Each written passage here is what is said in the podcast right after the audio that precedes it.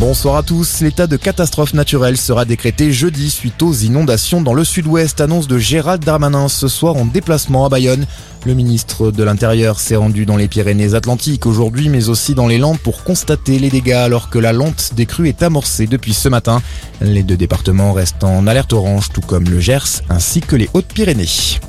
Des intempéries qui ont aussi durement frappé les États-Unis. Selon un dernier bilan, au moins 70 personnes sont mortes dans le Kentucky lors du passage d'une tornade qui a balayé plusieurs régions du centre-est du pays.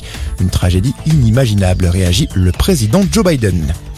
Le Royaume-Uni accorde 23 licences supplémentaires aux pêcheurs français, une avancée de plus dans le conflit qui oppose Paris et Londres autour des droits de pêche post-Brexit.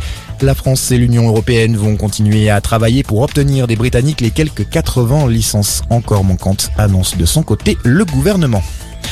Les efforts des Français ralentissent l'épidémie, assure de son côté Gabriel Attal. Selon le porte-parole du gouvernement, si la progression du virus était fulgurante il y a encore une quinzaine de jours, les courbes semblent s'atténuer, plus 60% de contamination il y a deux semaines contre 20% ces derniers jours.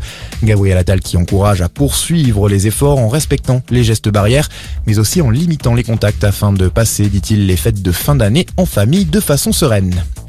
Interdire la chasse le week-end, engager le débat sur la sortie du nucléaire, Yannick Jadot déclare vouloir être le président du climat. Premier meeting de campagne pour le candidat écologiste à la présidentielle. Quelques centaines de militants étaient réunis aujourd'hui pour l'occasion cet après-midi à Lens dans le département de l'Aisne. Au même moment, Valérie Pécresse s'est adressée au cadre de son parti à la Maison de la Mutualité à Paris.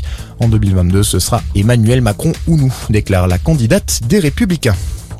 Et puis du handball. Pour finir, l'équipe de France féminine toujours invaincue peut se qualifier directement pour les quarts de finale ce soir en cas de victoire face aux Serbes. Le match a débuté à 18h.